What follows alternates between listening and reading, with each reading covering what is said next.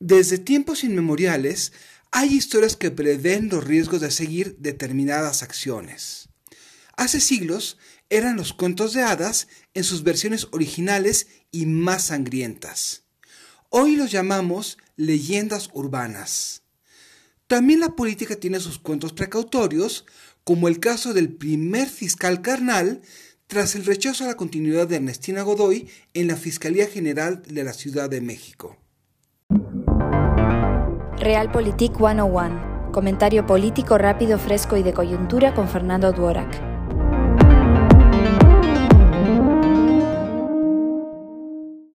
En diciembre de 2014, como parte del Pacto por México, se aprobó la creación de una Fiscalía General Autónoma que reemplazaría a la Procuraduría General de la República.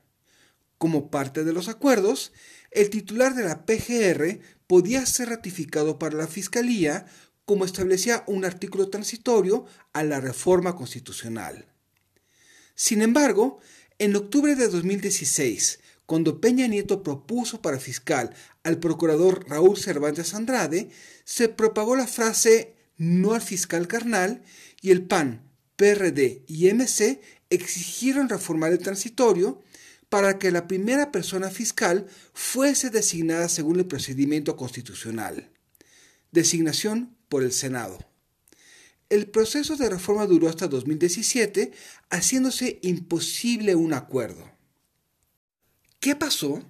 Ricardo Anaya, entonces presidente del PAN, buscaba la candidatura para la presidencia y creyó que la bandera anticorrupción sería exitosa. Por eso se desentendió de los arreglos asumidos en el Congreso, calculando que para 2018 pondría a su propio fiscal carnal. Desde aquel entonces era previsible que los números no le alcanzarían para imponer a su fiscal e incluso era altamente probable la victoria de López Obrador. Finalmente, el tabasqueño acabó poniendo a su fiscal carnal y así, una victoria planeada con bonitos deseos terminó entregando a la Morena un órgano autónomo. Cierto, el desempeño de Ernestina Godoy no daba para su reelección. Solo espero que la oposición haya contemplado enfrentar estrategias como atribuir el revés a Gutiérrez de la Torre, a la Unión Tepito y al cartel inmobiliario, tener a Godoy como activista electoral, el asedio al Congreso de la Ciudad de México para designar a una persona fiscal durante la campaña o los reclamos por eliminar la autonomía de la Fiscalía por la politización.